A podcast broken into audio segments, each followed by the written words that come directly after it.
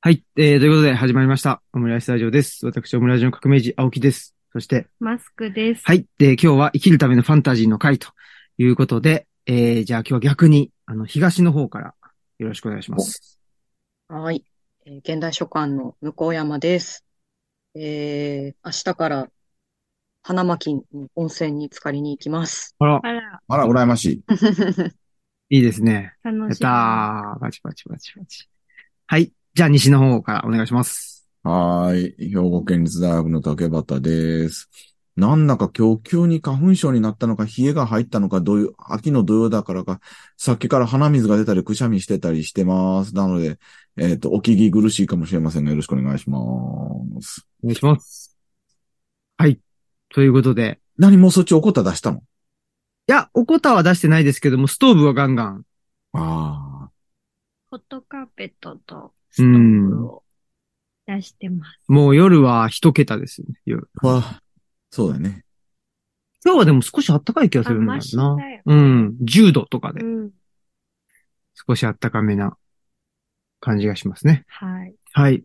何か、あの、皆様の近況はいかがでしょうか？あ、ケアし、ケアされ生きていくという本が出ました。おめでとうございます。読みながら、ちょっと、あの、新幹線に乗ってました。ありがとうございます。ちょっと新幹線乗ってた。えーっと、12月の、えー、9日土曜日、えー、奈良市の本の入り口さんで、竹橋さんと、うち二人と、ルあの、ルチャリブロ二人でトークイベントさせていただきます。あら、そうなんです。ぜひ向山さんも、その時ちょうど、何かが、あれでもその頃、もしかして、みやこさんのあご本は、まだちょっと後？年末かな？うーん、という話なんで。そうなんで、はい。あ、じゃあダブル新刊とはならず、ならず、ならずですね。はい。そ。れほ本屋さんですか？本屋さんです。個人書店さんで、新しいとこでまだ、うん。そうですね。ああの、うん、もうすでに。入、るとこなの？いや、そんなに大きくないので、マックスでも15ぐらいかな。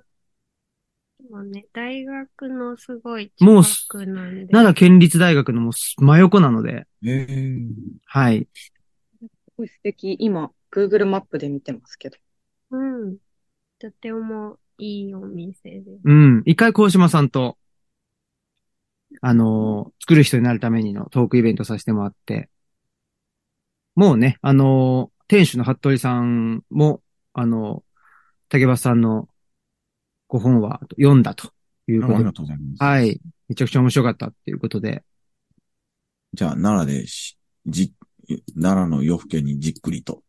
そうですね。っていうのが、お知らせとしてはあるかなと。はい。はい。なんか他にお知らせ、あ、お知らせちょっと忘れぬうちに。録音外で言っとけって話なんですけど、小山さんの、ポールさんに来ていただいてありがとうございましたっていうの今忘れてた。そう、あの、みやこさんが西荻窪のホールっていう、あの、書店兼雑貨屋さんみたいな感じですかね、あそこは。ギャラリーなのか。そうですね。まあ、雑貨屋さんで本も少し置いてるみたいな。うんそう、そこでね、みやこさんの個展を、あの、作品の方ですよね、本じゃなくてね。あ、そうですね。本も置いたけど、あの、ブローチを、陶器のやつと刺繍のやつを展示しまして、ここに来てくださってありがとうございいえいえいえ。あの、ブローチをがいっぱい並んでて、すごい悩んだんですけど、あの、大好きなカボ様のます。ブローチを一匹連れて帰りました。ありがとうございます。マルチタレントやね。岩さんがやばい。大変そう。めちゃくそう、なん、なんかすごいくしゃみ出てさ。ちゃ見せますね。まあ、まあ大丈夫です。行きましょう。さて今日は何でした？何の本でした、はいえー魔女の宅急便ですね。えーと角野栄子さんね。はい、角野栄子さんのファンタジーです。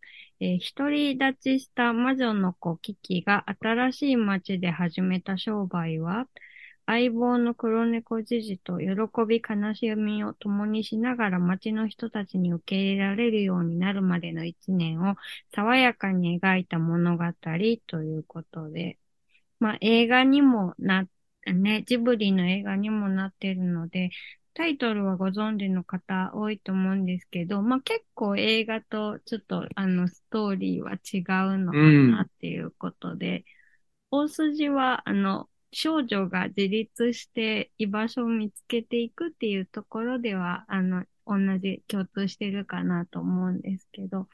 これでも全、あ、そうですね。全6巻かな？最後に。?6 巻ですね。で、そうですね。これは1巻目一巻目ですねということなので、これからもっと機器がいろいろ成長していくうん。入り口ぐらいのところですね。はい。はい。はい。もうあかんのよ。ずっとこれ読みながらさ、松任谷由実の優しさに包まれたのがずっと頭の中に流れててさ、も う強い。いかにインプリンティングされてるかやね。確かに。そう。どうしてもね、ど、ど、ちょっと前に読んだはずなんですけど、どっちが、その、映画のエピソードと混ざっちゃって、なんかどっちがどうだったっけと思ったら結構違っていて、うんう。ん。はい。はい。じゃあ、どうぞ。あ、そうだ。どうぞ。どうぞ。いや、なんか、はい。でもあれですよね。あの、今日、風邪ひき始めの竹俣さんがいるということで、あの、キキの母のコキリさんのそ特技というか約束してほしいね。そうそうそう。あ、あの、ね。キキの母のコキリさんは、空を飛ぶことと、くしゃみ止めの薬。あ、でしたっけ？そうですね。ああ。そうだ、そうだ。で、キキはそれはちょっと受け継げなかったっていううんうん。ことなんなんかそ、そう、そこが面白いなと思っていて、なんか、魔女になるかどうかも自分で選べるっていう、この世界観では。で、なんかこう、か、なんて言うんでしょう。親から押し付けられるものじゃないっていううん。魔法だったりとか魔女っていう看板をこうかけて生きていくかどうかが、あの自分である程度選べるっていうのが、なんか一つキーワードなのかなと思って見てました。うん。そうですよね。なんか、その、10歳になったら魔女になるかどうか。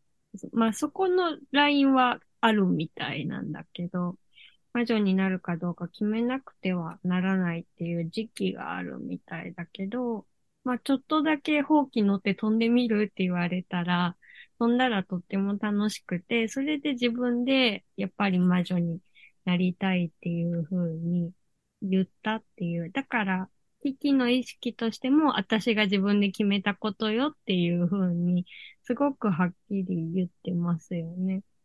うん。なんかその自分で選んだものとしてのこう魔法ってちょっと新しいかなっていう気がうんうんしませんかね。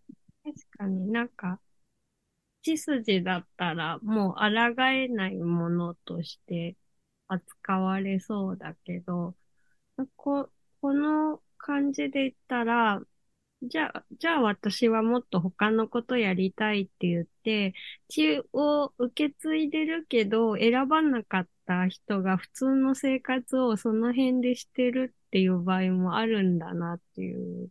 うんうんうんうんうん。そうそう、そうなんですよね。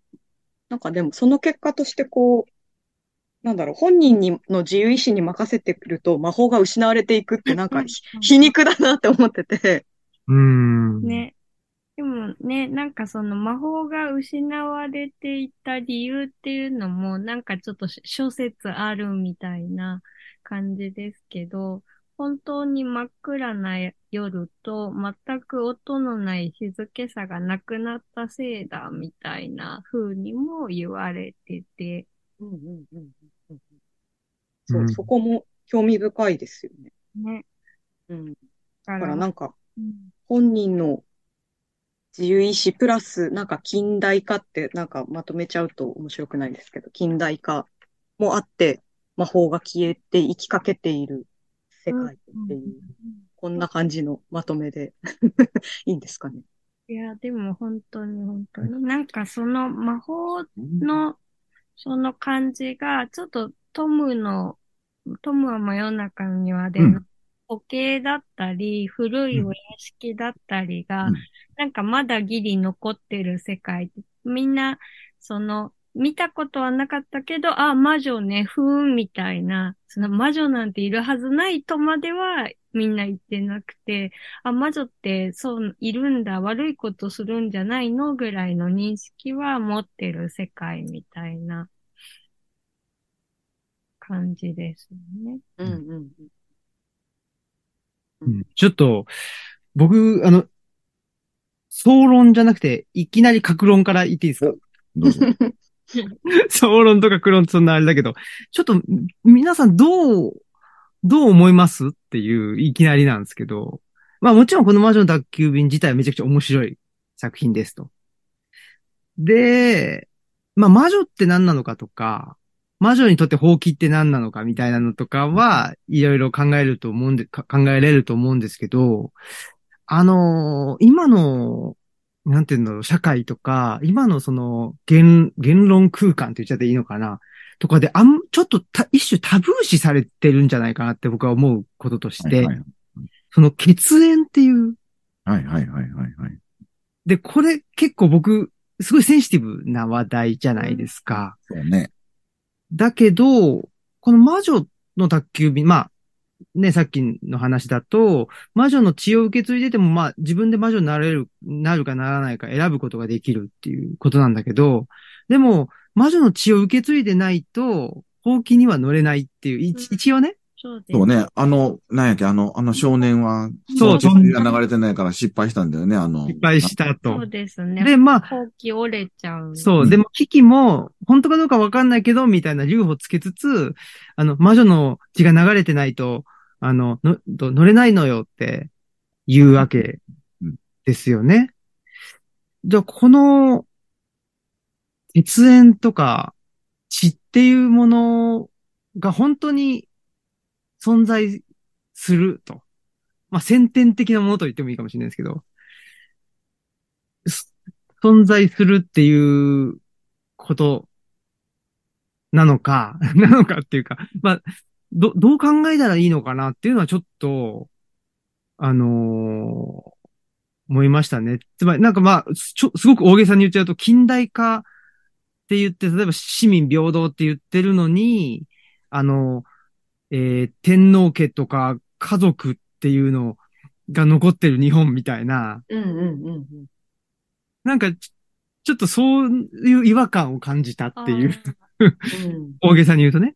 でもさ、それ言ったら歌舞伎だとかさ、華道だとかさ、家元制度って全部、その、血筋でやってるよね。ああ、芸能系って。芸能系ね。そうですね。で、もう政治も血筋になっちゃってそうだよね。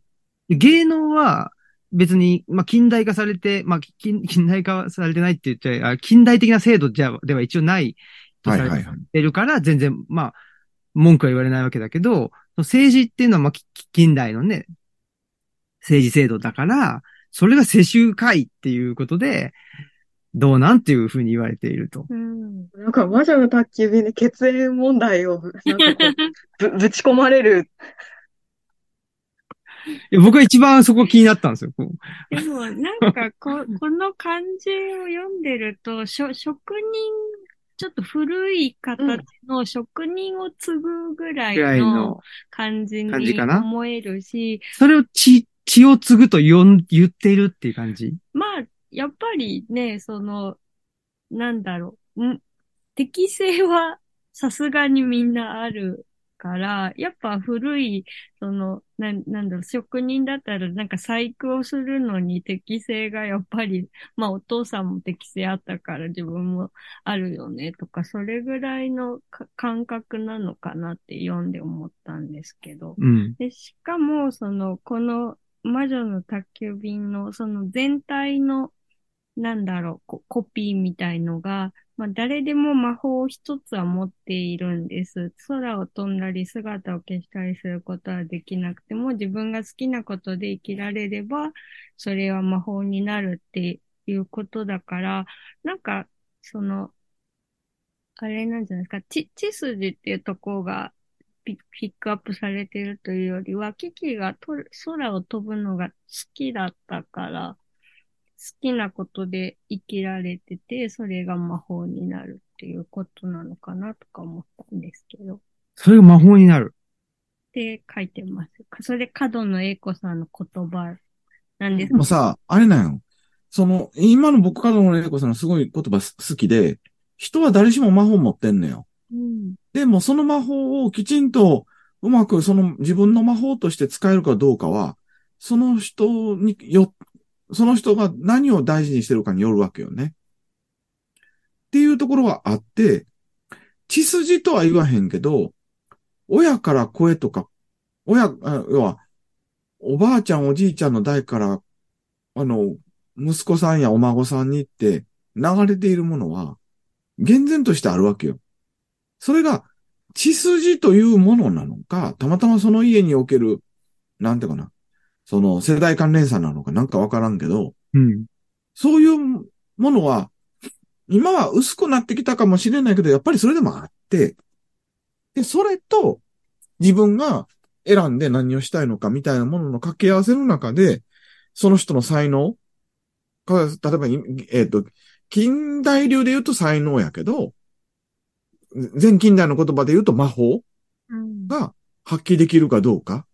で、それを、その近代合理性の範囲での魔法に限ると才能になるし、全近代のものも含めて、その人の、なんていうかな、その、えーっと、魔力なり魅力なりを発揮することができたら魔法になるんだよね。うんうん。だからね、この中でもすでにその宅配の代金をお裾分けで返してもらうっていうのが成り立ってるけど、みんなお裾分けが何かしらある。で、腹巻きの話を最後にその実家に帰った時にしてたと思うんですけど、なんか、その腹巻きを作ってくれたおばあさんのことをキキが不思議な力を持ってて腹巻き編むときに入れてるような気がするのって言って、で、そしたら、あの、お父さんがお年寄りにはよくそういう人がいるもんだよって言ってるけど、これもやっぱ魔法の一つなんじゃないかなっていうふうに。特にその近代合理性に縛られてると、非合理なものとしての魔法はないものだとか、意味がないものだってされてるけど、なんかそれを保持するっていうこともあるよね。で、そこで、さっきし、新平さんが問うてくれた、じゃあそれと血筋はどう関係してるねんって言ったら、やっぱりなんかその家が、ポジティブにもネガティブにも引き継いでしまってるものってあると思うのよ。うん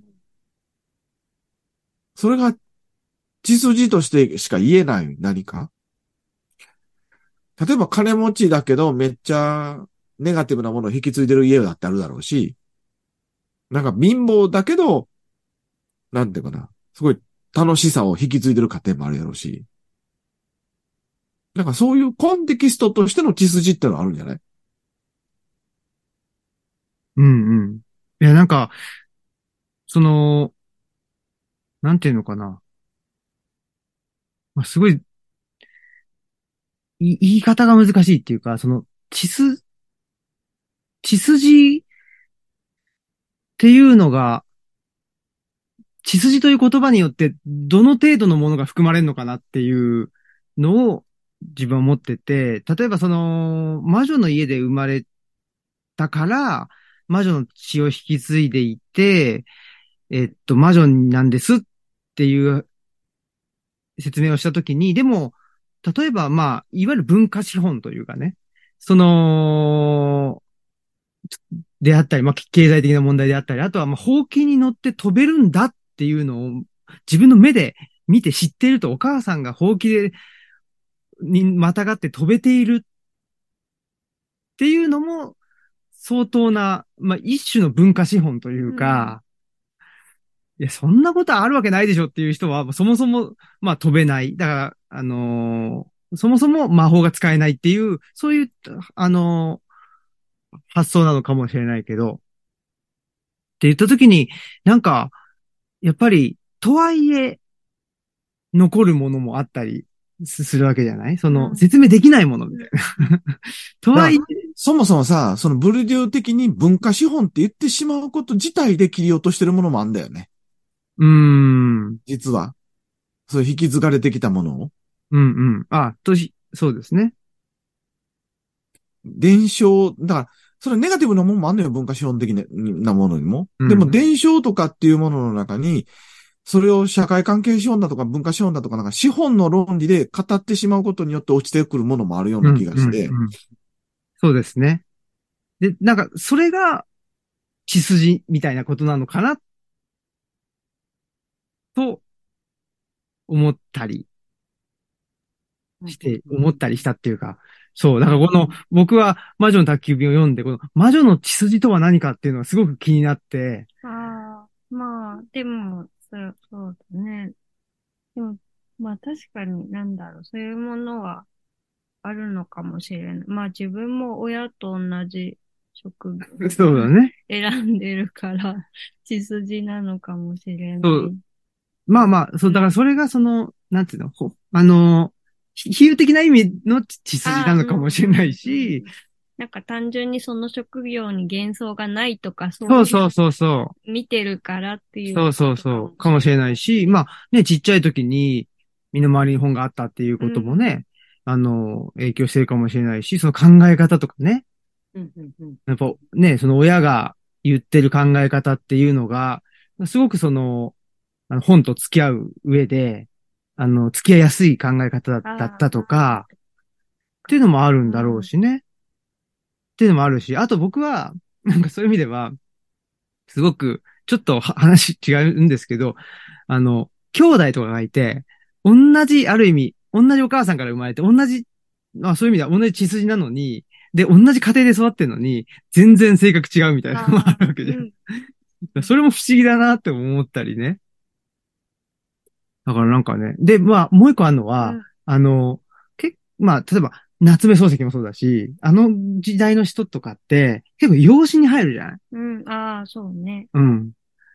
養子に入って、そこで、その家を、あの、名乗って、うん、で、成長していくってことも、すごく多くって、なんか、そん、その時の血筋ってまたちょっと違った意味での血血筋になるんだろうなとも思ったり、まあ、でも、やっぱり、そのね、あの、兄弟でも全然違う性格になったりっていうのは、キキみたいに、やっぱ飛ぶのが私は受け継ぎたいって、ある程度、なんか、自分で決め選んでるというか、だからもう、例えばお姉ちゃんとかがいたりしたら、もしかしたら薬作りがお姉ちゃんに引き継がれたかもしれないし、ある程度何を引き継ぐかっていうのは、なんかその子の個性に任されているのかなって思う。うんそれは親から受け継いで、親の、例えば口ぶりだとか言い方だとか性格のうち、この部分は自分も真似したいけど、これは嫌だとかっていうのを選べるよね。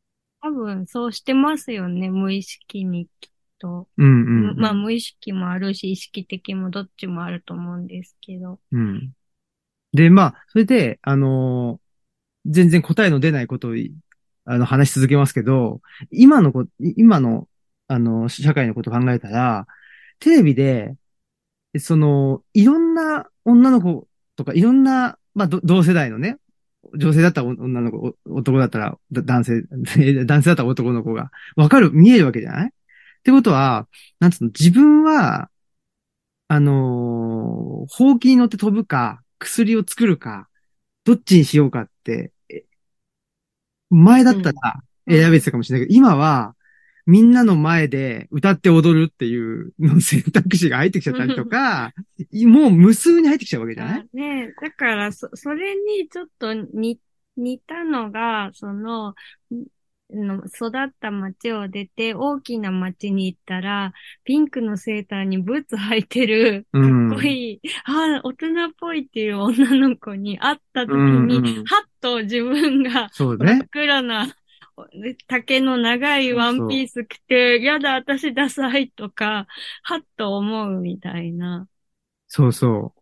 で、なんか僕はそういう経験はないんだけど、あの、このラジオを聞いてたら、その都会と田舎の差っていうの、差っていうか違いを言ってて、で、その女子、あの、女性のアナウンサーさんは、田舎から都会、東京に出てきたっていう。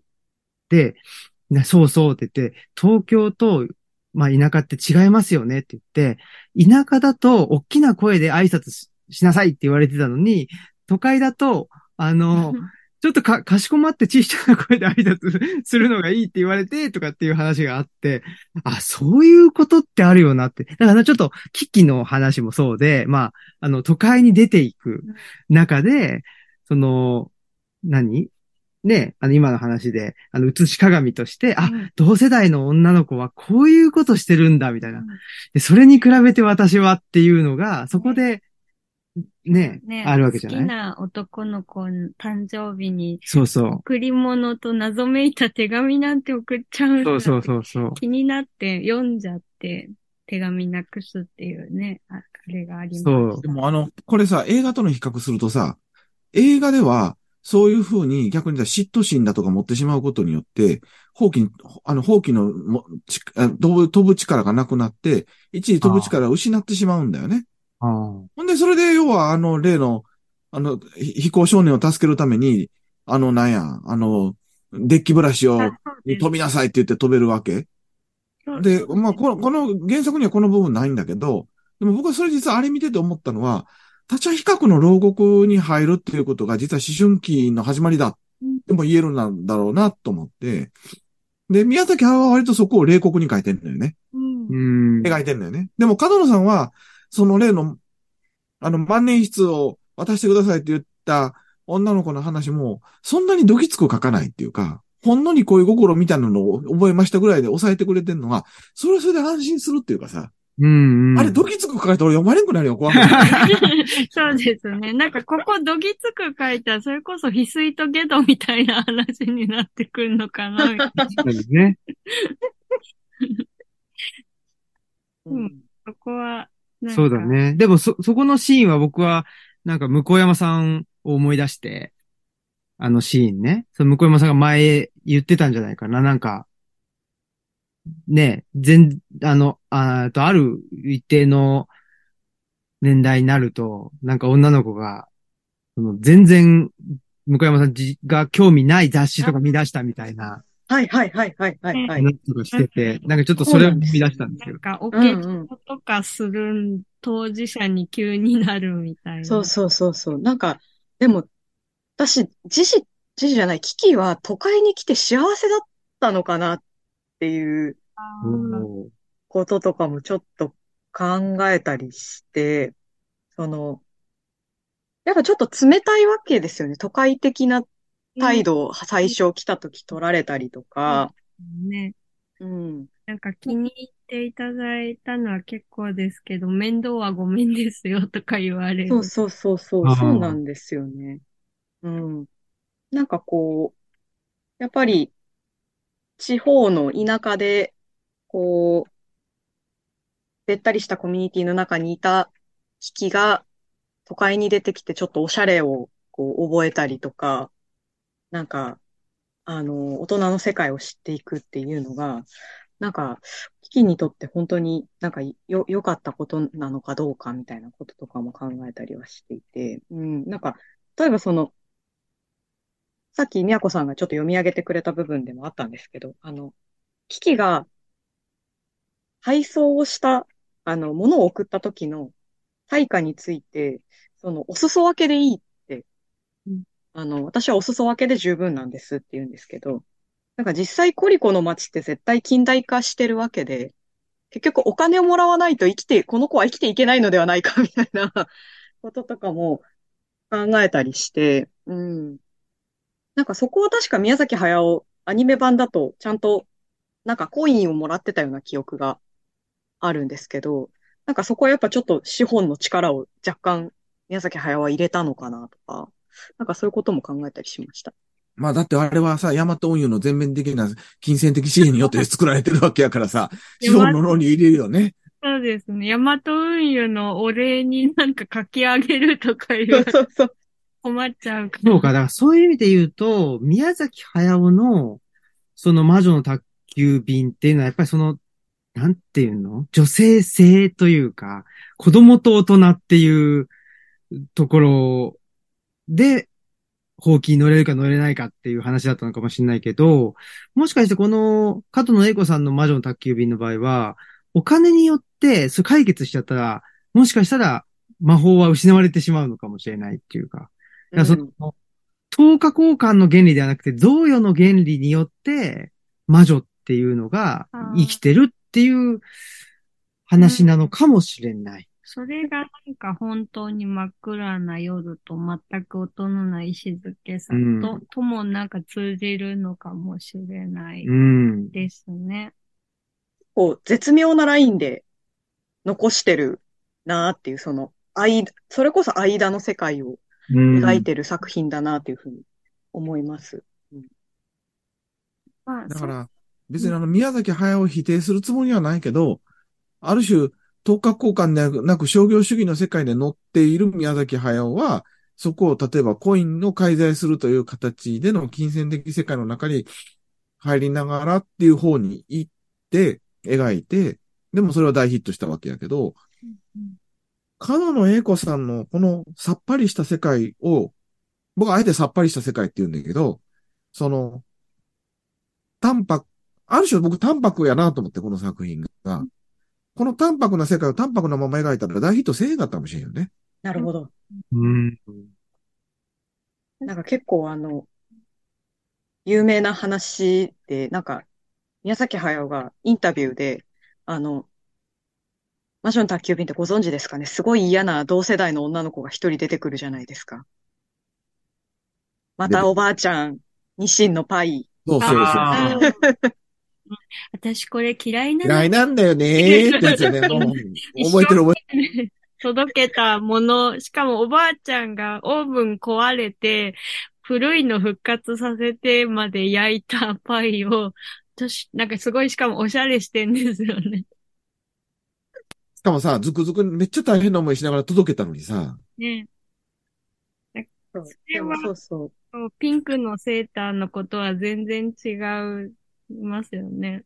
うん、なんかそう、その、あのシーンがすごい嫌だって言われるんだけど、なんか、あえて宮崎駿は結構残酷に入れたっていうふうに言ってて、それはその、あん、ああいう女の子でも、キキにとってはお客さんであることには変わりがないからっへえ。ていうらしいんですよ。まあ仕事してればああいう人にもぶち当たることはあるだろうと。うん。だからちょっとこうリアリティを入れたくて、あのシーンは作ったんです、みたいなことを、あの、インタビューで答えてたのを見たことがあって、だから多分、竹俣さんのその読みは結構、なんかいい線というか、だって現実の宅急便でも嫌な客に会うわけよね。うんそっちに寄せてるわけよ、すごい。だからその、等価交換の世界の嫌な部分をそのものとして描いているわけであって、等価交換ってあの、金銭を介在した交換そうじゃない、その物々交換の世界っていう、金銭を介在としない原始的な交換の世界ではやっていけないよねっていうのが、多分、映画版だよね。うん。うん。うんで、やっぱ多分、魔女に空飛んでもらうよりも、バイク便とアマゾンの方がいいじゃないですか、今の世界で言ったら。うん。だから多分今の世界に危機がいても多分危機は廃業していると思うんで。まあ、もしくは、キキがバイクに乗ってるっていう。そうそうそうそうそう。悲しい。大きではなくね。もっと言ったら危機は、危機役として女優になるとかさ、うーん。そういう幻想る方向よね。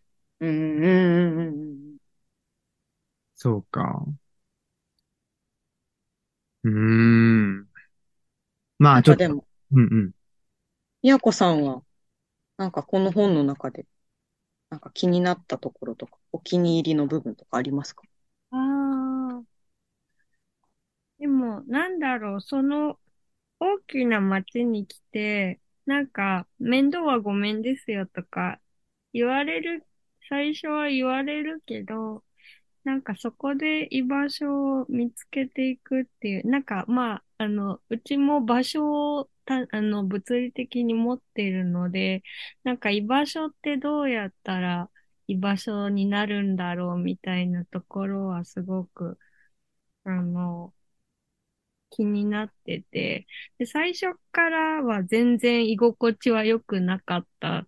むしろなんかちょっと冷たいなみたいな。ジジはまあこんな大きな街じゃなくていいじゃないかとか言ったりするんだけど、でもなんかた、あの、最初から居心地よくて、あの、全部整っててウェルカムで、なんか、いていいよって、どうぞどうぞ大歓迎って言われるより、なんかその人ができることで場所に参加して、で、そ、だんだんそこの、あ、じゃあ、あ、そ、そこがあの人の役割だねってなっていく方が、もしかしたら、なんかそこに、あの、長期的に見たら居場所ってそういうものなのかなっていう。うーん。ところがすごく良くて、なんか最後に、あの、実家にちょっと里帰りしたのに、すぐコリコの街に帰りたくなるっていう、お客さんが私のこと待ってるかもしれないしっていうところがすごく私は好きだったし、なんか場所づくりでもすごい考えるなっていう感じでした。あの、最後のとこすごいいいですよね。なんか、キキは最後、じ地元に戻ってるんだけど、すごいコリコのことがこう、思い起こされる、そこにいるかのようにコリコがのことを思い出してるっていうのが、すごいいいですよね、最後にね。お父さんはもうちょっといないよとか、ちょっと言うっていうところも、ちょっと可愛いですよね。そうそう。は分かってるんだけど。そうそうそうそう。あら、そうなのねぐらいの感じで送り出してくれるっていう。なんかでも、あれですかね、やっぱ、宮子さん的にはその危機が自分にその唯一できる空を飛ぶっていうことで、こう格闘しながら居場所を作ってったっていうところが、なんか結構響いたのかなって思って聞いてたんですけど。あ、そうですね。で、なんか、そう。で、なんだろう。なんか、お裾分けっていうのも、なんかこん、読むまで忘れてたんですけど、うちもなんかサービスじゃなくて、お裾分けとしてやるっていう風に言ってるので、あ、こんなにうちのやってることと結構確かに。共通点があったわ、とか、あとなんか、うちで普通に開館日にどうぞって言ってる日もあるんですけど、なんかお掃除しますっていう日をたまに作ってるんですよ。で、それ始めた時は普段来てる人が来てくれんのかなと思ってたんですけど、お掃除の日に初めて来る人がもいて、えなんかでも、役目があると安心するというか、なんかそっちの方が居場所があるっていう風に、誰でもどうぞゆっくりしてねって言われるより、なんかそれ、ちょっとあの、誇り払ってとかってなる方がもしかしたら居場所って、あの、感じやすいのかな、みたい。いていいっていう風に感じやすいのかなっていうのをちょっとこう重ねながら読んでました。うん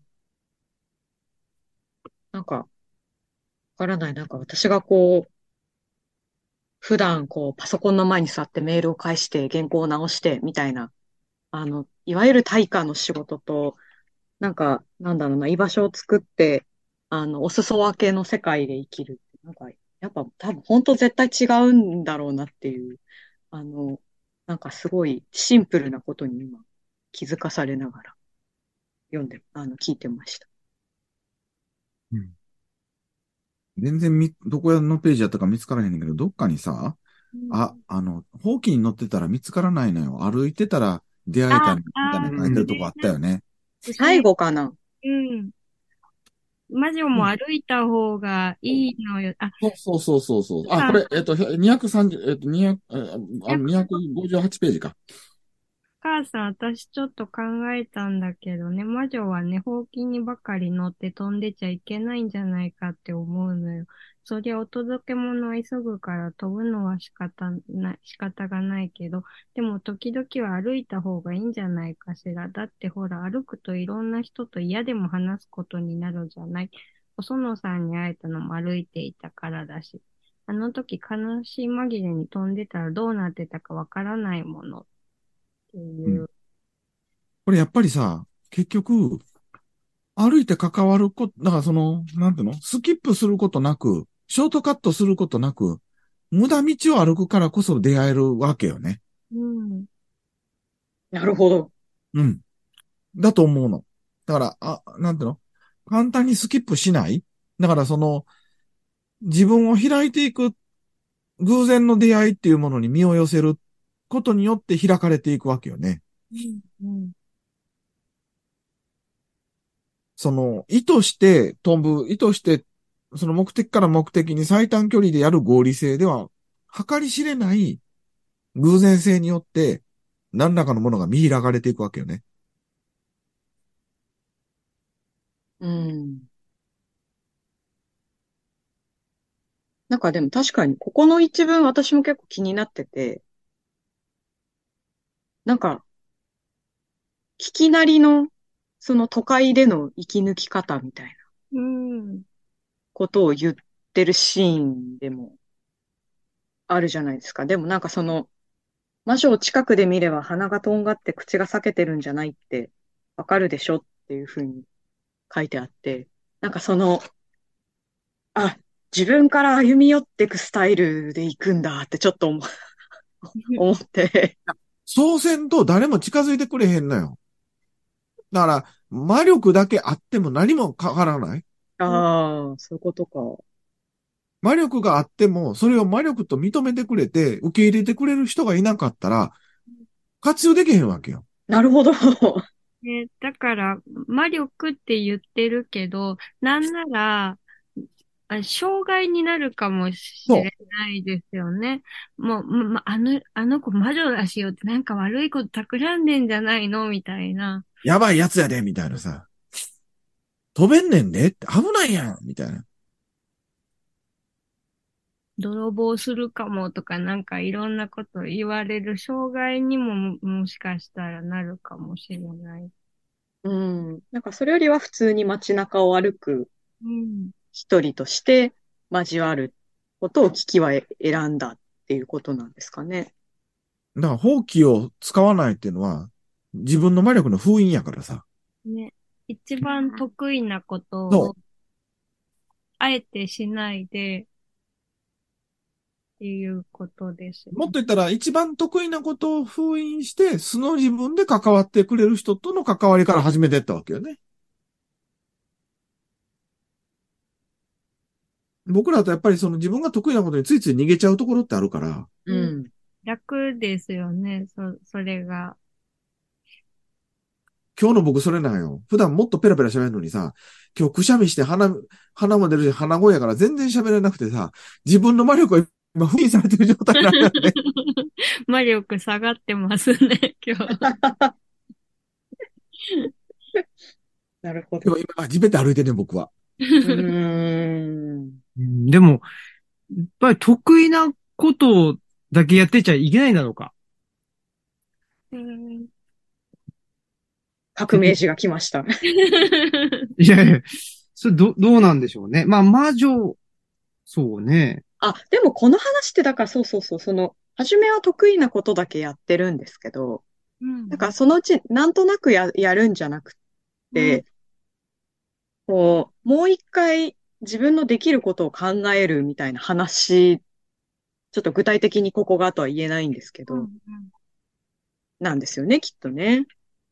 うねん。だからその時間が介在してるというか、うん最初から得意技を封印してやれよっていう話ではなくって、まずは得意技で、まあ街の中での、なんだろうな。まあ、あの、ある意味、い生きる、うんうん。その、術を見つけたというかね。ねまあ、ポジションって言っちゃうとよくないかもしれないけど、ポジションを見つけて、ほんで、まあ、いろいろ経験し、で、一旦また帰って、もう一回、あの、行くときには、いや、特別な自分ではなくて、ええまあ、普通の素の自分で関わろうかなっていうことになったというような感じかな。うんうんうん。なんか得意なことだけして生きていけないというのは、得意なことだけでは生き抜けないからじゃない？もっと言ったら、うん素の自分を出せた上で、得意な自分も出せたらもっといいけど、なんか得意なことだけに、こう、偏ってると、なんか芸は身を滅ぼすみたいになるよね。うーん。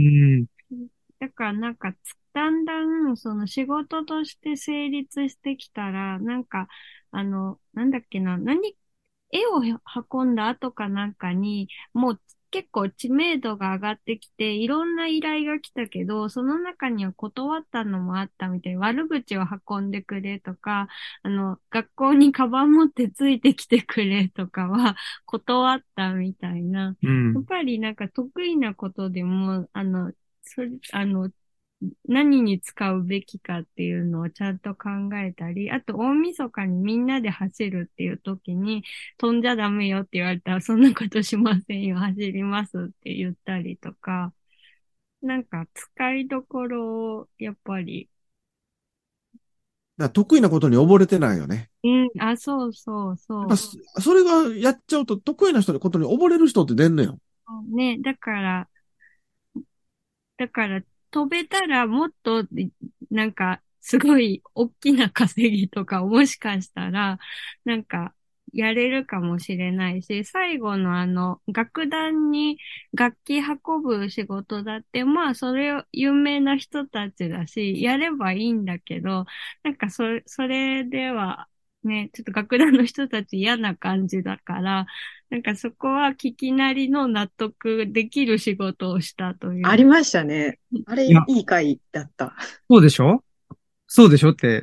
いや、だからこれがね、これがまあ、この前からの得意の向山さんのあれで言うと、これゲドだったらどうよっていう話ですよ。ああ。ゲドだったら絶対悪口運んだりいろいろするじゃない？死んでますよね、多分ね。そうそうそうそう。これはできるぜ。そうそう。でも楽団になんてもうね、もうそんないいことしてややらないでしょ？ああいつムカつくっつって。ああ、だから結構危機は自分で自分のこと見つめる力がありますよね。いや、だからやっぱりこれ、その男の子、女の子問題じゃないかなっていう、またちょっあだから、そのと、気はするっていう。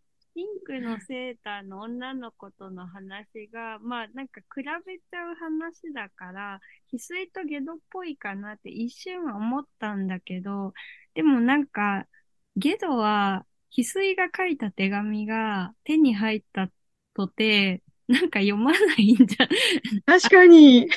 あいつの書いたことなんてくだらんとか言う。ああ、言いそう。でも、なんか、あの二人は、そんなに翡翠のこと知らないよね、みたいな。でも、素人も全然しなかったし、でもなんか、あの、キキは、セーターの子にすごく興味を持ってて、どんなふうに考えてるか知りたいって思ってたし、だからこそ最後にお互い実はとっても素敵だと思ってたっていうことが、うん。これがさ、その宮崎駿のアニメとの違う、最大の違うポイントよ。グロテスクな女子だとか、あるいはなんかその、確かに。あの、なんやっけ、非行し、非行少年のお友達の女の子みたいに金持ちの子みたいな描かれ方じゃなく、和解ができる相手なのよね。確かに。だから角野栄子さん、ここや優しく書いて、これ僕、もし嫌な女の子出てきたらもう読まれへんくなるわって。竹俣さんのいつものやつが。そう。ああ、確かにでも、破綻させないようにできてますよ。そう。うん。なんかこれをね、ケア、ケアですよね。大事なのよ。うん。もうね、もうあの、その、話を盛り上げるためにさ、きつい方向に言われるともう、もう、もう耐えられへんってなんだけど、これは読めたのよ。あの、まさにね、最近、ケアしケアされ生きていくという本を出した竹端さん的には、結構ケアフルな物語かもしれない、魔女のやっぱりその、なんていうの例の、その、あの、セーター着た女の子も、また、に対しても、キキは、あの、ちゃんと、カミングアウトすんのよね。その人が知りたかった。そうそうだあね。それが、あれがすごいよ手ね。紙なくしちゃったって言ったら、偉いよあね。だカミングアウトしたから、相手もあなたが素敵だと思ったから、ちょっと意地張っちゃったのよってカミングアウトしてくれる。だから、自分を開く力があるのよ。うん、これめっちゃ大きいポイントで、もしかしたら空飛べることよりも大きい力かもしれへんって僕思ってるのよ。歩くのも、やっぱ自分を開くこと。そうそうそうそうそうそうそうそそうだ、そうだ。う。だってさ、ね空飛ぶぐらいはドローンに任せられるわけや悪いけどさ、もう自分を開くことはさ、バイク便でもさ、ドローンでも解決できへんのよ。うん。そうすると、実は空飛ぶ力は、空、その、機器で、あの、機械で代替できるけど、自分を開くのは、チャット GPT でも代替できないすごい能力なんや。でも、ゲドは自分を開くことができないから、世界の最果てで影と戦わないと。男の子はいやちょっと。でもちょっと、いや、僕、その、ちょっと次、次というかね、今後の自分のテーマにしたいなと思ってるのは、ケアっていう言葉が、やっぱりすごく広く使われていて、うんで僕、社会の中ですごいケアって必要だと思うんですけど、でその、危機的なケア、危機って、この魔女の宅急便のね、危機的側面のケアっていうのと、ゲド的なケアというかね、だケアって、まあ、ある種バナキュラーな原理であって、それって、やっぱり自然で、その、なんていうかな、まあ、生き物としての部分というふうにも僕も言っているので、それとその社会化されすぎてしまっている現代において生き物の部分取り戻そうよ、生き物を大事にしようよっていうのもあるし、一方で生き物とか自然って手がつけらんないぞみたいな部分もやっぱりある。だからどうコントロールしていくのかみたいな部分もあるなと思ってて、僕はなんでその血縁っていうのをさっきはこだわってるっていうのは、血縁っていうのはもしかしたらそういう、まあある種の自然の原理でコントロールできないみたいな、あのー部分なんじゃないかなと、社会ができないっていうかね。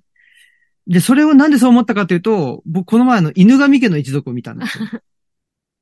改めてね。そうすると犬神家え、どれ、どれ版ですか？あ、えっと、70 77年、ああ、石坂浩二版。それが工事が若い頃のね、あの、市はいはいはい。うん。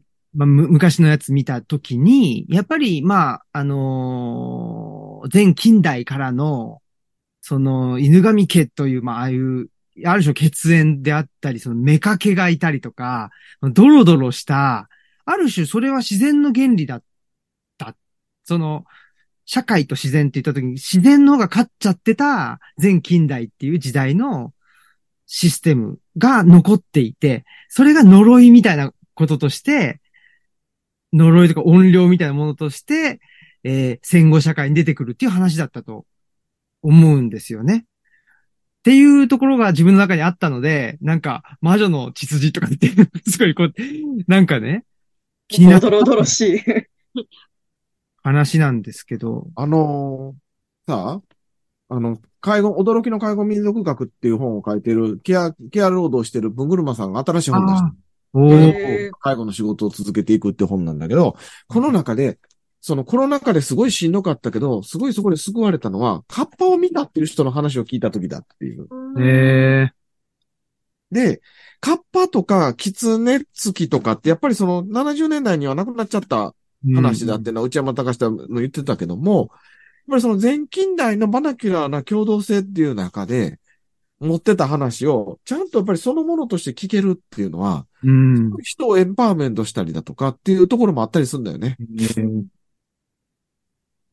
ああ、その、自分には到底理解の及ばない、圧倒的な説明のつかない何かが、その自分を癒すことにつながるってことそうそうそうそうそうそう。うん。え、それは、んなんでコロナ禍で聞けたんですか？それは関係ないですか？ココロナ禍っていういや、のと。なんかさ、すごいしんどかってんけど、たまたまポロッ、なんか、その、もうコロナ禍で、要はここのスマイルホームでも全部マスクしたりも、ああの、遮断したりして、全然、聞き書きが面白なかったんけど、あ。ああ。ある時利用者さんがポソッと言った話からめっちゃ聞きたくなって、その、カッパの話聞き出したらめっちゃみんなも盛り上がってくれて、みたいな話になって、うーん。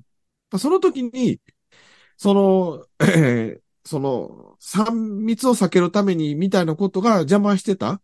けど、実はその、本当の、聞き書きの面白さ、その、の、っていうのは、やっぱりそういう、マナキュラなもののその共有っていうところにあったんだみたいなことを改めて再開発見しはるのよね、ムグルワさんが。うーん。うーん。確かにな。なんかその、あの、松本俊彦さんうんうんうん。が、あのー孤立孤独について、あの、国分光一郎さんと対談してるリーフレットを読んだりして、そこに、まあその対談の中でも言ってたかもしれないし、そこでも、あのー文章書かれてたかもしれないけど、そういうその依存症患者さんにとって大事なのは、あのー、3密と不要不急の外出だっていう。だか確かに。で それが大事なんだっていう。確かに。で、それは、あの、依存症じゃなくするとかじゃなくって、依存症を、まあ、抱えながらって言っちゃうといいのか悪いのかあれですけど、まあ、とりあえず生きていくっていうことは、3密とうん。不要不急の外出じゃんっていう話をしてて。めっちゃ面白かったですね。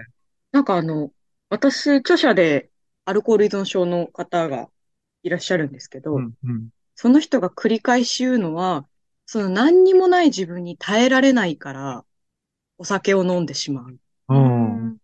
ていうことを結構繰り返し言ってねて、そのお酒を飲んでないとどうしようもない弱い自分、面白くない自分、なんか自己肯定感が全然ない自分っていうものが、んと、こう、べったりこう表裏一体で張り付いて、こう、自分と過ごしてなきゃいけないってことに耐えられないっうん。ていうふうに言ってて、だから多分、そういうことなんだと思う。そのまあ本能3に戻っ密がダメ。そうそうう。本論に戻っていくとさ、お酒っていうのは、えー、簡易版の空飛ぶ魔法なんよ。うん、うん、うん、うん。トリップするっていうかさ、その、自分にハイヤーパワーを与え、簡単に与えてしまうような。でも、それはすぐに切れてしまうから、ますますますお酒だとか薬物だとか求めるわけだけど、その、危機は、さっきの話、放棄を置いて歩いている、歩くのも大事よっていう時に、実はそういう、その、えっと、魔力のようなハイヤーパワーがなくて、その自分の至らなさで嫌になったりしながらも、いるからこそ出会えたものが大事だって言ってたわけよね。うん。シラフの自分。そう。確かにね。だって我々はシラフの自分を抱えて生きていかなあかんわけやん。で、で、それがその、まあ、シラフの自分だったり、ある種何者でもない自分みたいなのそう。肩書きのないさ。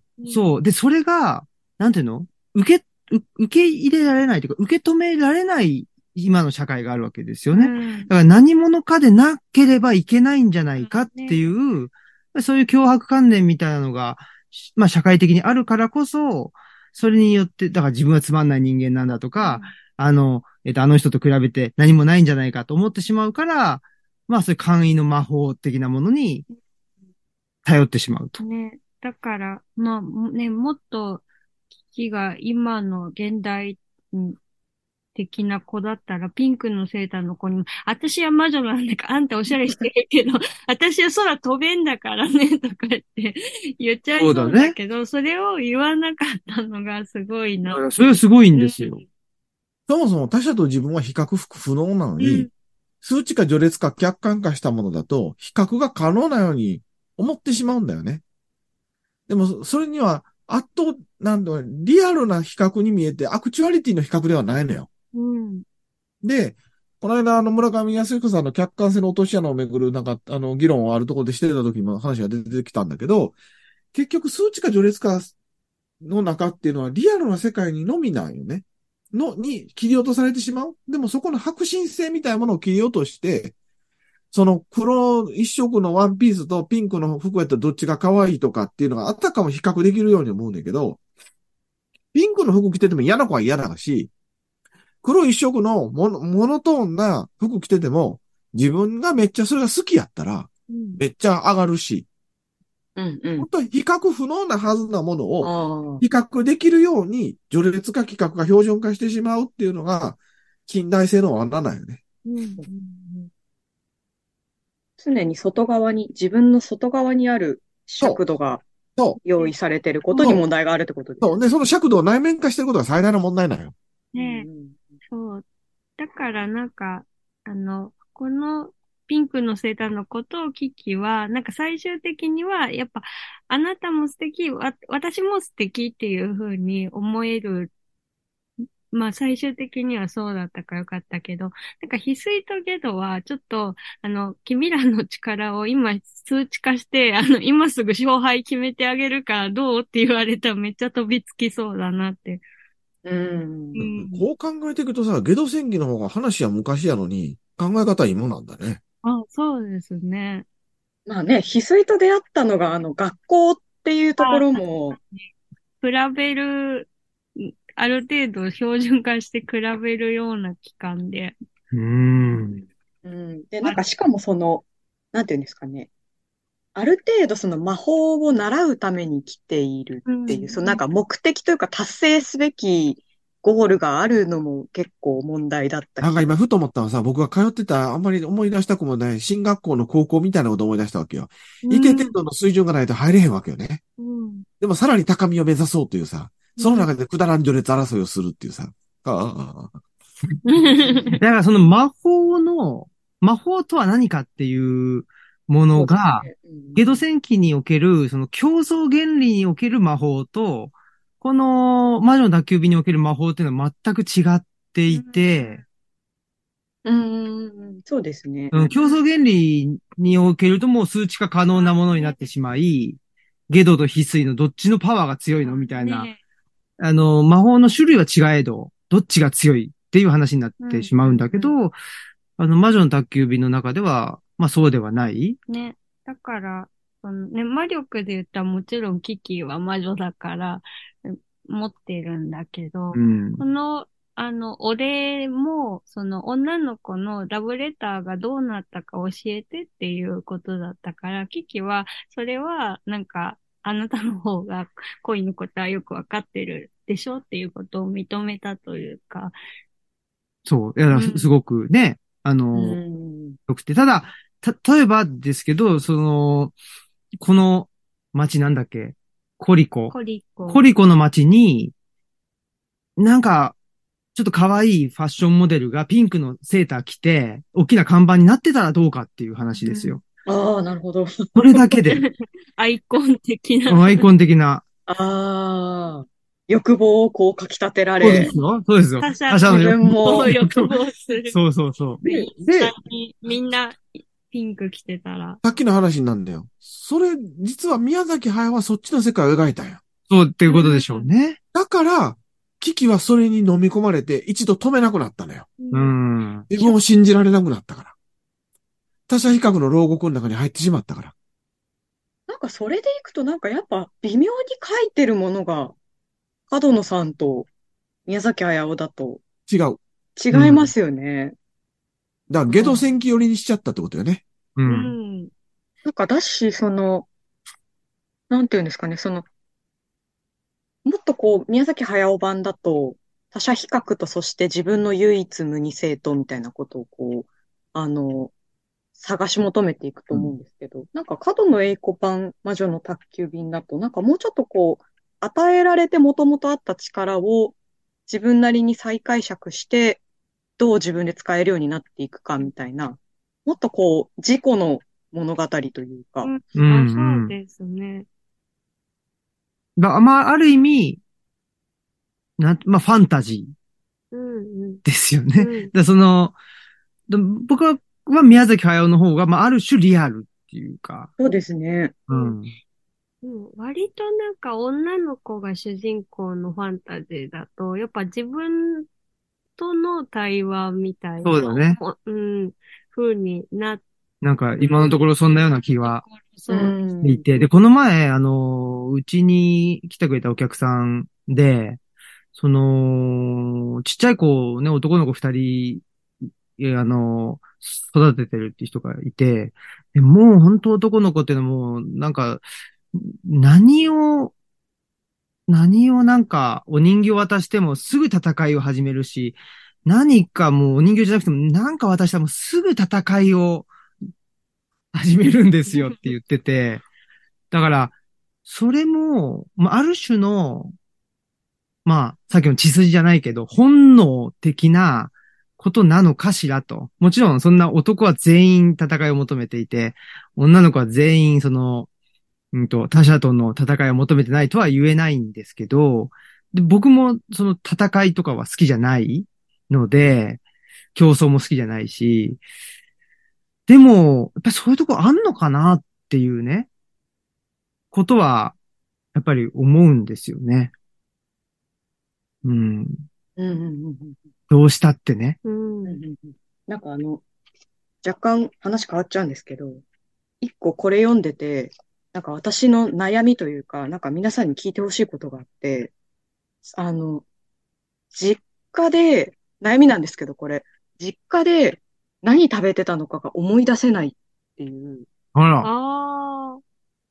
悩みがあって、で、なんかでも、毎日何かしらうまいもんを食べさせてもらってたんですよ。なんか何かしら名前のないうまいもんをずっと毎日食べさせてもらってたっていう記憶だけはあるんですけど、うんそれが何だったのか全然思い出せないんですよ。へえ。なんそう。でそれが悩みなの？で、実際自分が家出て、で、まあ今毎日のご飯どうするかみたいなことを悩んでるんですけど、なんか自分が食べて嬉しかったものが何なのかが思い出せないのは結構苦痛で、何、何を作ってもらってたんだろうみたいな。で、なんかこの本の中にも、なんか全く同じようなシーンが出てきて、ああ、なんか、あれかな。好きな、あ、違うか。唐辛子の湿布って煮るんだったかしらあ炒めるんだったかしらああ。お腹の痛い時の野菜スープに何か入れるのがいいって言ってたけど、その何かって何だったかしら。うんで、えー、キキは次々コリコ、あ、コキリさんのやっていたことを思い出しながら、どれ一つとして正確に覚えていないのです。うん母さんの言うことをどうしてあんなにうるさがったのかしら。今思うと不思議だわ。で、これ、あの、私がすごい好きな漫画で、異国日記っていうはい。漫画があるんですけど、そう、山下智子さんの。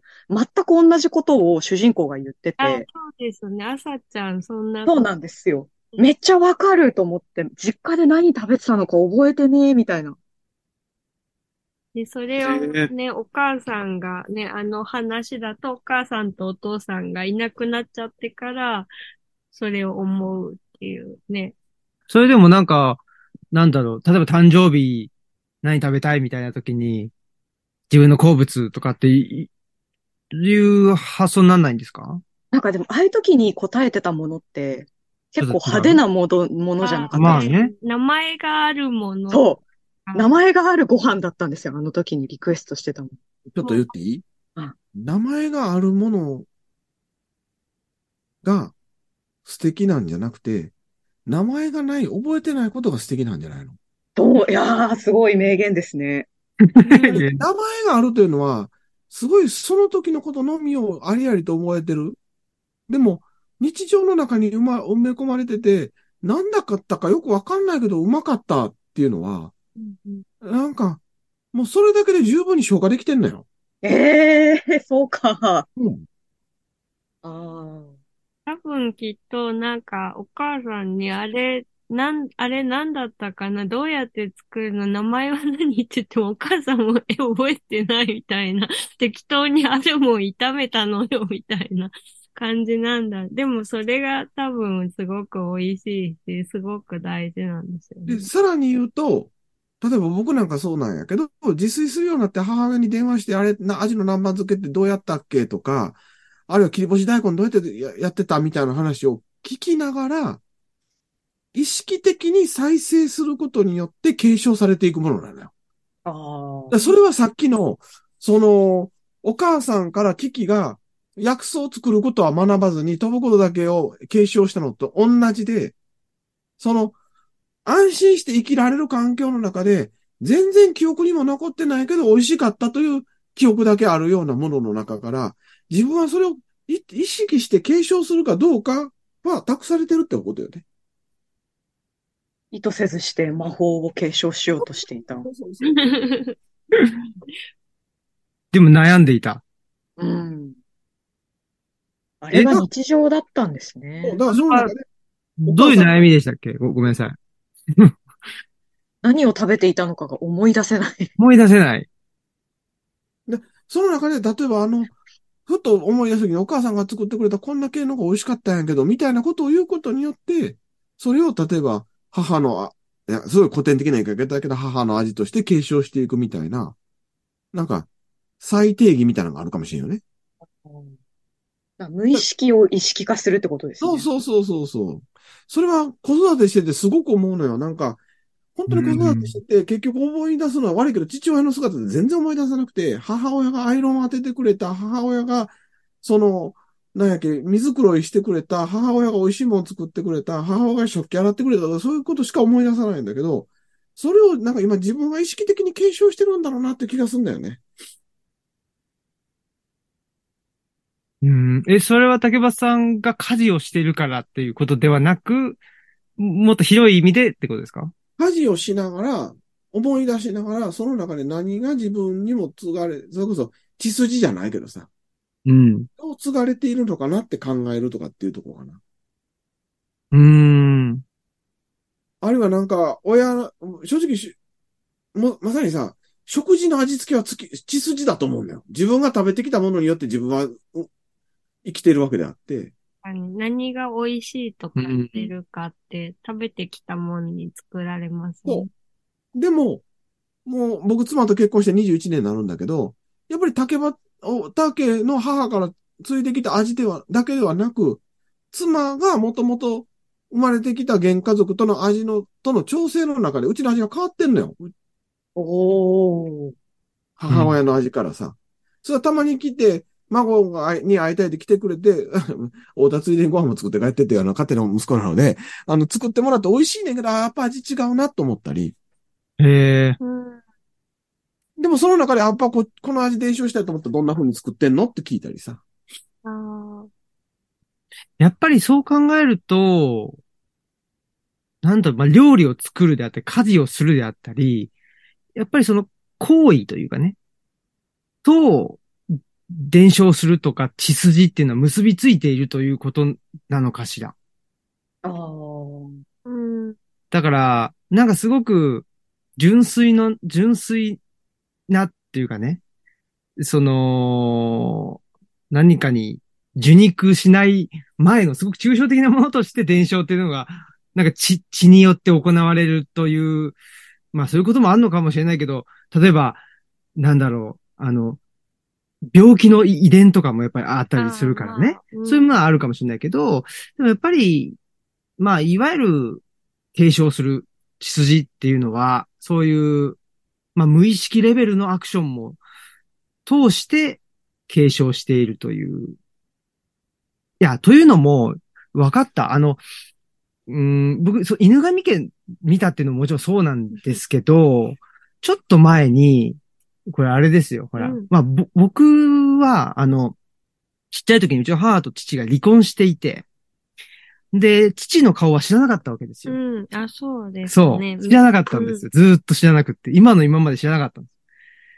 で、最近、まあ、この1年ぐらい、うちのいとこと、いとこの慎吾くんっていうのがいて、で、同い年なんですけど、で、彼と、まあ、小学校の時からずっと一緒、小学校より前か、ぐらいから一緒に遊んでたり、すごい仲良かった、な、仲良くって。で、ここ最近また一緒に仕事したりもしてんですけど、彼が、なんか彼んちの、あの、アルバム？アルバムの中にあったっつって、僕の、まあ、本当のお父さんの写真を送ってきたんですよ。へそしたらめちゃくちゃ似てたんだよね。へえ。似てたの。髪型も一緒に。そう。分け目も一緒だったの。なんでみたいな。これなん、これは何ですかっていう。分け、分けやすいんでしょうね、紙質的にそこそう。そうそうそう。でも、ちょっと髪の長さとかもね、まあ、たまたまたまだろうけど、まあ、髪質も似てるしさ。ね髪硬そうだ。そうなね。似てたね。で、やっぱり、あーっていうね。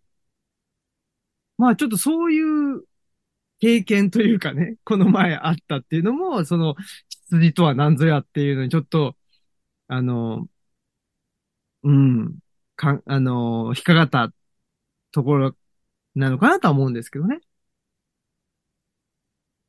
なんていうかな、だから、生物学的に伝承遺伝されるもの、うん。それがプラスであれ、マイナスであれ、っていうのがあるけど、なんかそれをどう受け取って自分の人生の中で再文脈化するのかっていうのはまた別の話よね。うん、うん、うん、うん。だからそれはまさに危機が、その、魔女の血筋の中で、放棄で飛ぶことだけを受け取ったってのもそうじゃん。うう。ん。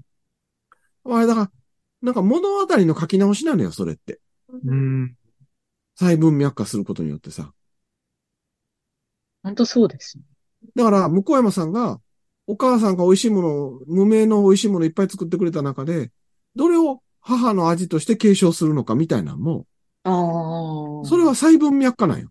はいはいはいはい。それがうんわからんよ。おでんなのかハンバーグなのかさ、酢の物なのか知らんけどさ。うん。なんかこう、無意味だと思ってたものを自分の中で有意味化していくというか。無意味というか意味以前だったんじゃない？そうですね。本当そうだと思う。意味がないんじゃなくて、意味を感じることもなく当たり前の環境としてあったわけよ。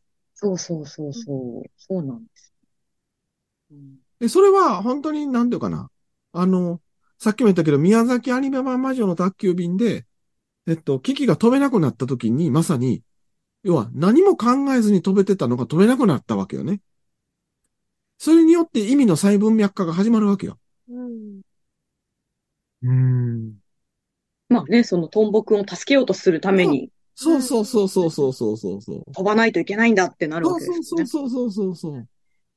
やっぱりそれって、なんていうかな。僕はあれ、あれ思春期の亀の越え方やと思っていて、やっぱり、その、えっと、遺伝的っていう言い方好きじゃないけど、要は血筋だとかの中で、その、家に生まれ、その親に生まれることによって、ポジティブであれ、ネガティブであれ、引き継いできたものを、だけでなく、自分で選び直すプロセスが、ある種思春期の葛藤とも言えるよね。うん。うん。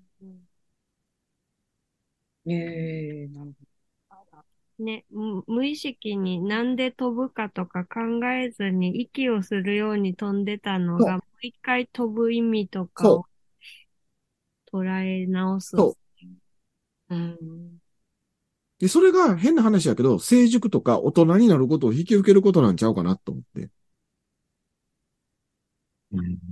そうすると世の中の大人の中にそんなこと考えもせずにさ、年齢だけ老けてるけどさ、この古びた魔法でをずっと使い回そうとしてる大人っていっぱいおるよね。もう使え、しょうそれ賞味期限切れだぞ、みたいなそうや。つでね。そうそうそうそうそう。なるほど。うん、選び直すという。うん。ちなみに、うん。みやこさんは司書になろうと思ったのはいつだったんですか？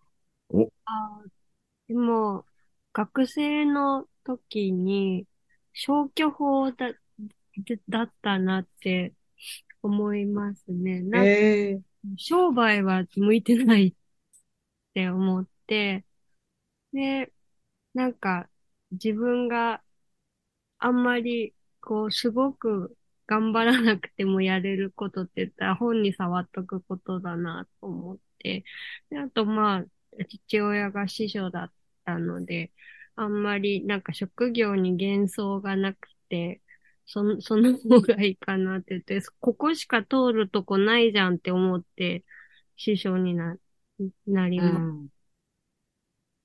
なんか実は結構危機と、もしかして共通点が。そうかもですね。友達もお家が写真館でカメラマンになったっていう子がいるんですけど、やっぱりその子もなんか憧れの職業とかではなくて、たそこにあったみたいなことを言ってましたね。それ言ったらさ、僕は小さい頃電車好きで、かつ父親が営業マンでしょっちゅう出張してたから、ずっとその、JR のさ、あの、あの、河川敷で鉄橋があるところでずっと電車見ながら、僕大人になったら仕事で電車乗れる人になりたいなと思ってたら、あの、山梨行ってから死ぬほど電車乗るようになって、もうええわって思わなかったよね。夢叶った。だかじゃあ、らそう、それで言ったら、だから、宮子さんにとっての魔法は師匠ですよね。ああ、そうかもしれないですね。うん。うん。え、向山さんはなんで編集者にっていうの？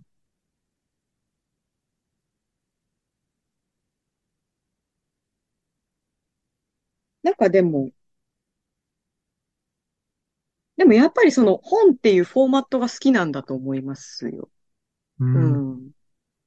あの、なんだろう、ものとして好きというか、うん、っていうのは確かに私も高校生ぐらいから思ってたかな。なんかものとして作る人になりたいなと思ってましたね、本に。うん本を売る人ではなくてってことですか？そうですね。う。うんん。わかんない。でもさっきの角野さんのその誰でも魔法を持っているっていうのに、なんかそんな自分でピンとくる部分がなくて、いやでも申し訳ないけどさ、向山さんは編集者になれてしまったっていう段階ですでに魔法講師してんのよ。そうなんですかね。そう。あまりに当たり前にナチュラルに魔法講師してるから、あーまあ多分自然と、自然にできることっていうのあがー魔法ってことなんでしそうそうょうね。なるほどね。努力なく自然にできてしまうこと。で、そあれはやっぱ、まあ、血筋とか、うん見てきたものから、ナチュラルにできるっていうのも、うんまあ、あるんだろうなと、た多少なりともあるんだろうなとは。なんていうのかな、向いてないのに無理してやる人って大体ろくでもないやん。うんつまり要は、例えば政治家2世やけどやりたくないのに政治家しましたとかさ、うん。あの、お、お、えお継ぎたくないのに親の仕事継ぎましたみたいなんで3代目で大体会社潰す人とかさ、ああ、でもわかりますよね。やりたくなくてやってる人がわかる魔法を持ってるかもしれない。まあね、それで言ったら、なんか、ね、犬神家ばっかりあれだけど、犬神家も結局悲劇が生まれる一番の最初の、あの、犬神家を起こした左平王は、一番やりたいことができなかったっていうので、なんか、それの代わりみたいなのを求めたがは、ゆえに怨念が生まれていったみたいなところはあるというか。うんまあ一番一緒にいたい人と入れなかそう。ですよね。そうですよあね。そうそうそうそう。まあね。でも、だから、これ、またね、また話をややこしくするんですけど、あの、例えば家、家制度、家制度っていうか、その家制度は近代以降だけど、もっと前からね、日本社会っていうのは、その家を継ぐわけじゃないですか。うんで家を継ぐっていうのを男が継ぐわけでしょ？基本的にはね。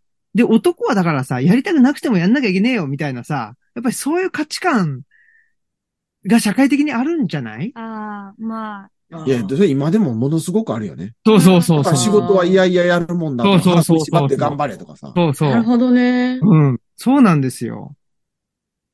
ら喜んで仕事してる人は許されないってさ。そう。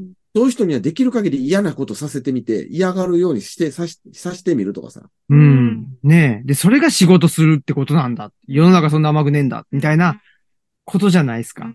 そう、向山さんが社長からさ、なんか楽しそうに仕事してるから腹立たれてるのかもしれんよ。ああ。あのー、あのー、うん、な、言わないことに。でも、昭和的なおじさんってやっぱり歯食いしばって頑張れとかさ苦虫つぶ、こう、そうそう。うんうん潰してるのがデフォルトになっちゃってるわけよ。それそは、昭和だけではなくて、青木新平仮説によると、やっぱりずっと家を守るために男は我慢するのが美徳とされたものの、引き継いでるよね。うん。だから僕はそう思うなんかな。仕事のイメージについても、もしかしたらその宮崎駿が描いた危機が嫌な客に我慢するっていうのがあんまりこの角野栄子さん版にないね。ない本当だそう。そうそころがもしかしたらそこなんかなっていう。すごく小さく見えるけど、ものすごく大きな違いだよね。うん。そうですよね。だから本当にその、あの、ゴーンと方向なんですよ。ね。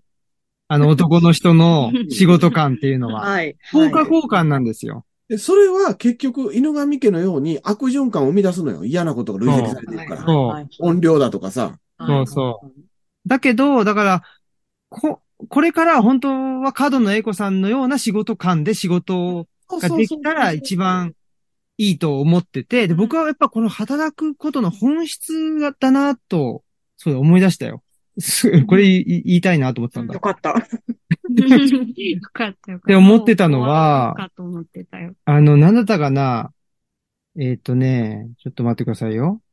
僕ね、すごい付箋貼ってね、ど、どれかわかんなくなっちゃった。そう、このね、いつも通りのね、まあ、お裾分けでね、持ちつ持たれつっていうのも本当そうなんですけど、なんだっけ、あの、風船あ、を使って絵、を運ぶ。絵を運ぶことがあありましたよね。で、結構あれは無茶なお願いうんだったんだと思うんだけど、ほうき新しく、お母さんのほうき、安定感が折れちゃって、安定感がない時に風に煽られるものを運ばないと。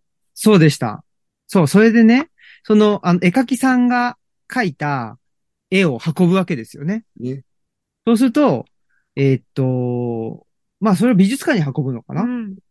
で、美術館でも、えーっと、この絵の表、この絵、そその絵はね、えーっと大評判だったと。で、えーっと、絵描きさんが大喜びしたことは言うまでもありません。キキのお店の看板に素敵なキキとジジの絵を描いてお礼をしてくれました。でもキキはそれ以上のお裾分けを受け取ったことになりました。キキの始めた商売がコリコの町の隅々まで知れ渡ったことでした。つまりジジの言う宣伝というものができたのです。これが僕結構働くってことの本質的だな、なことだなと思っていて、その、ちょっと大変な仕事をや、やった。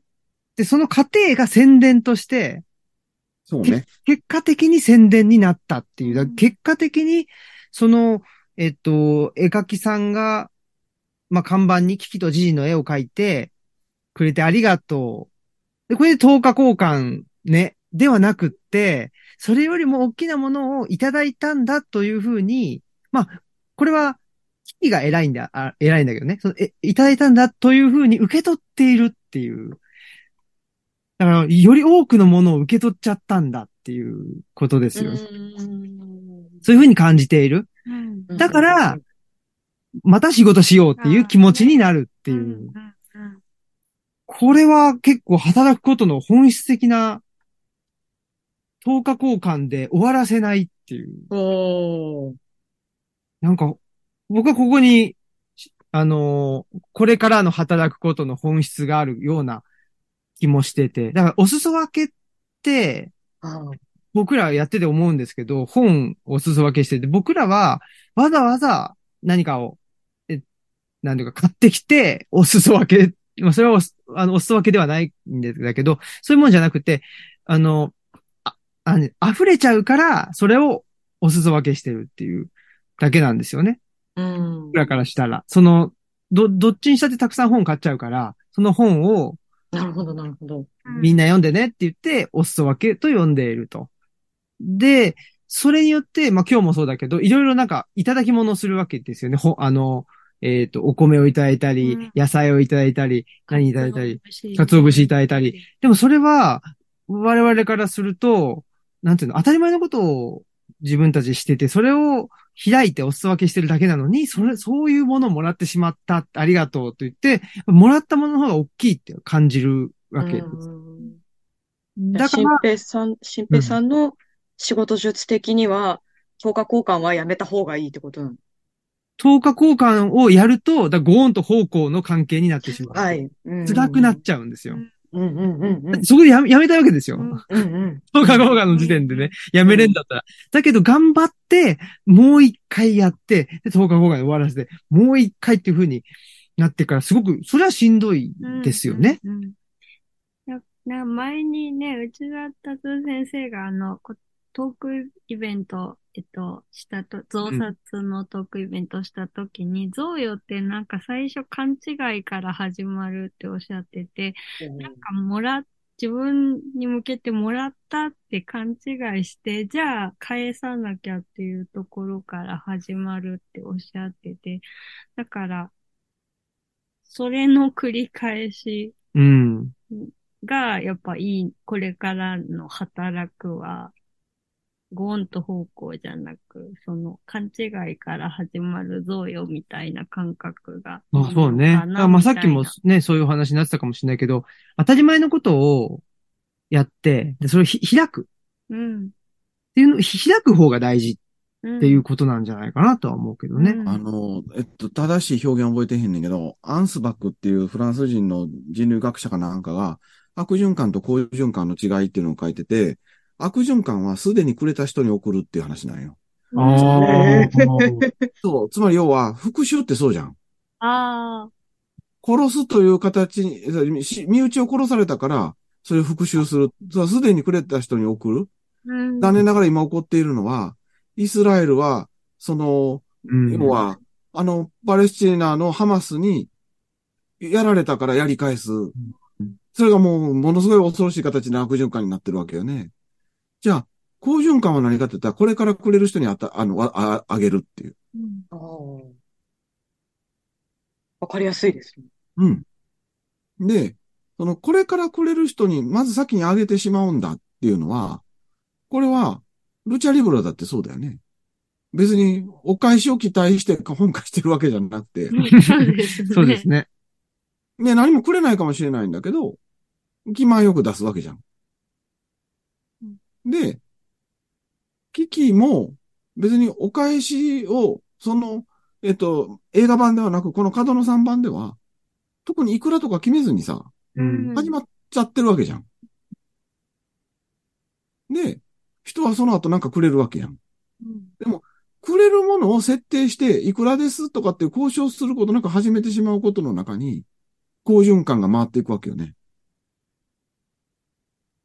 で、えっと、この間、向山さん別のところで喋ってたけど、ケアってやっぱりそういうところあるような気がして、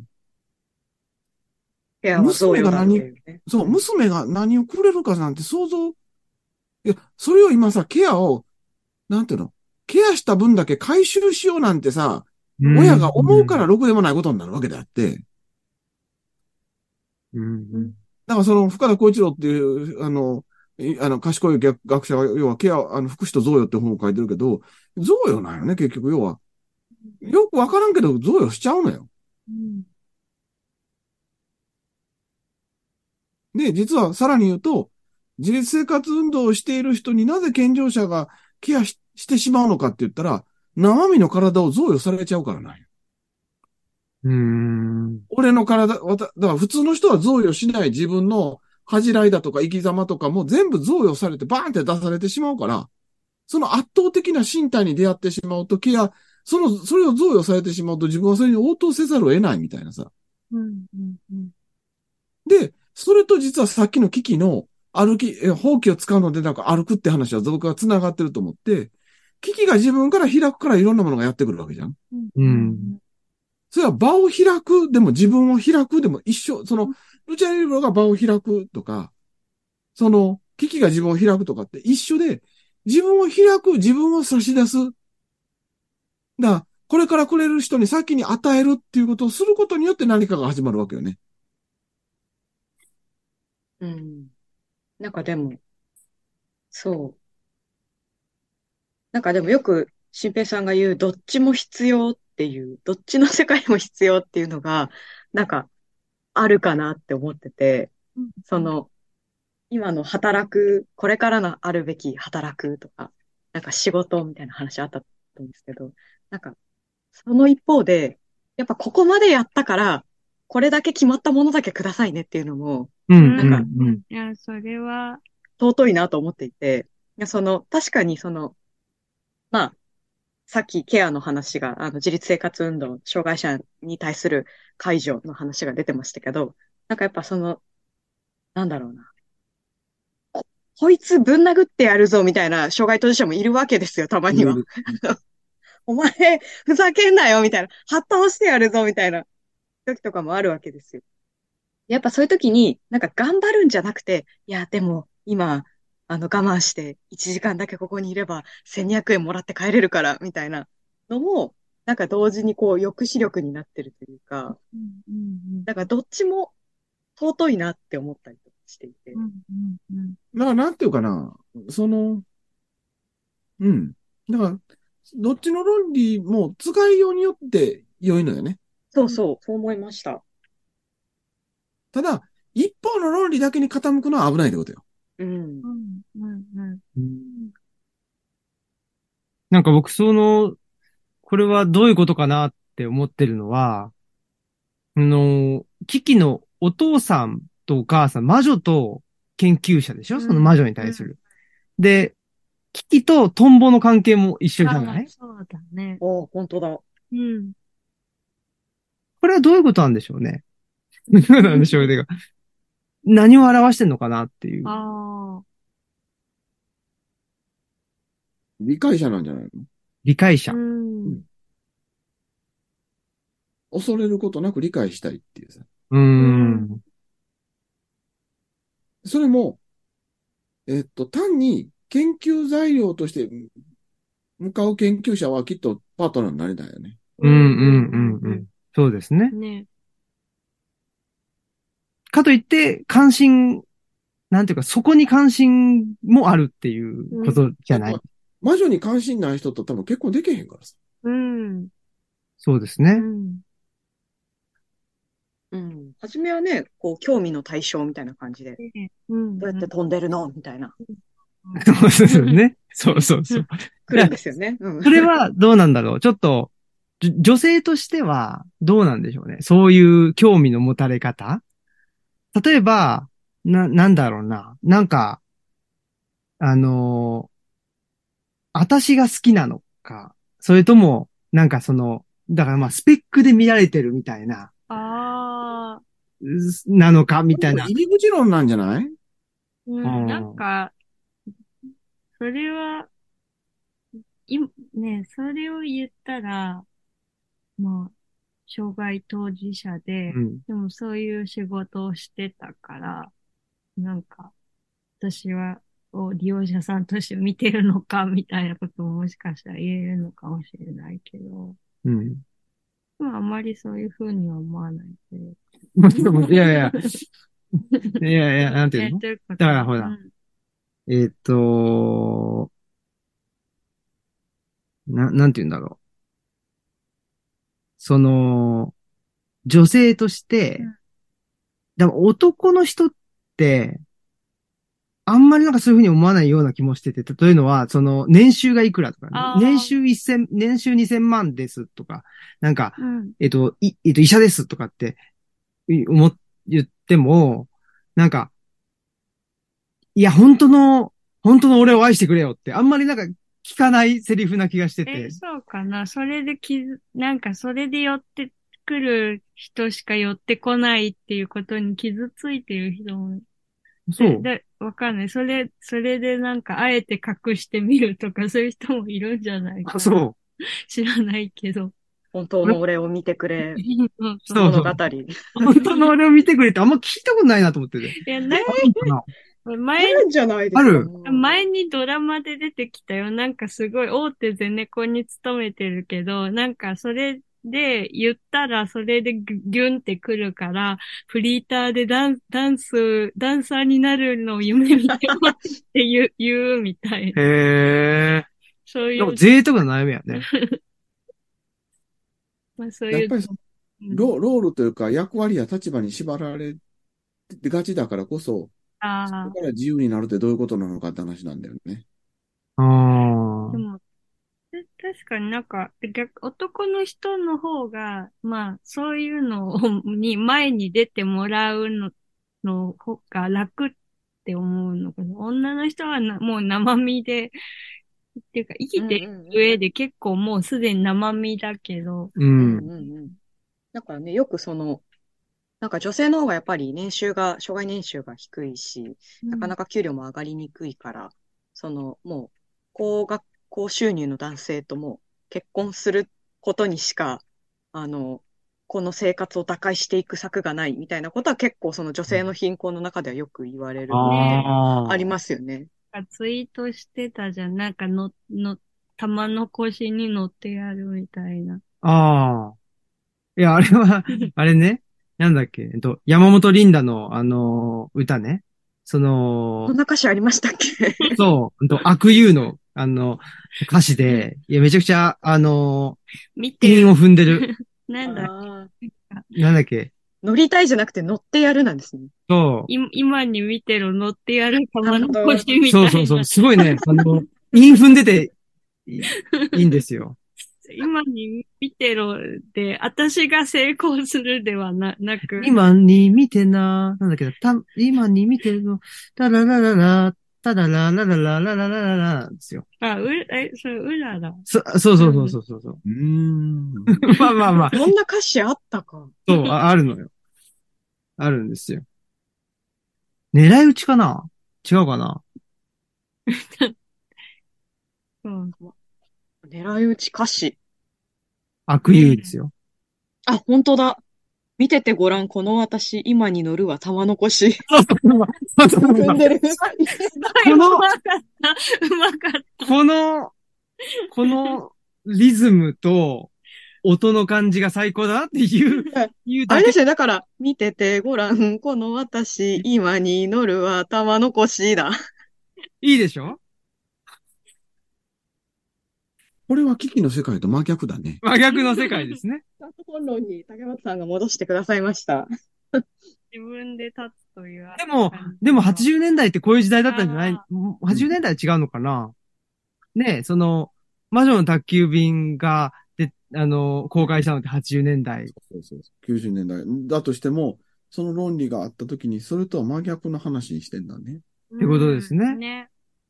そうか。そういう意味でもなんかすごく勇気が出る一冊だなと。い。はい。はいもうちょっと長くなってしまいました。そうですね。すいません。はい。ちなみに言うところ、この原作が出たのは85年だからさ。ああ、生まれ、生まれバブルの絶頂期の時にこういう話をちゃんと書いてくれてるのはすごいよね。すごい。でも、角野さんってどの写真見ても本当に魔女みたいな素敵なあね。確かに。してらっしゃるじゃないですか。ねごめん、もう、あの、終わる前に一個言うとくと、林明子さんの絵が素敵。ううん。ん。うんと。っても素敵でした。これは宮崎アニメの絵とは違う魅力が本当に詰まってる。めっちゃかっこいい。いいですよね。すごいいい。うん。ね。ぜひ好きな絵は、あの、43ページの絵なので、この月の影に映っああ、いいですね。こういうのを描けるのはやっぱ林明子さん素晴らしいっていうね。うん。初めてのお使いの林明子さん、ここでも活躍してたっていうね。これでもどうやって描いてるんだろう。43ページを。ね、版画みたいうな。絵ですね。ねいかんいかん。もう気づいたらまた今日も2時間近いんじゃない？いやー。ねえ。まだまだお話ししたいんですけども。はい。次回のっていうのはまた、収録後にしますか？はい。収録後に、はい。はい。はい。じゃあ、そういうことで、何かお知らせを言い忘れてたという人はいないですかね？大丈夫ですかね？はい。じゃあ、そういうことで、えー生きるためのファンタジーの回、はい。第何回かちょっともう忘れちゃいましたけども、終了したいと思います。ありがとうございました。あありがとうございまありした。がとうございました。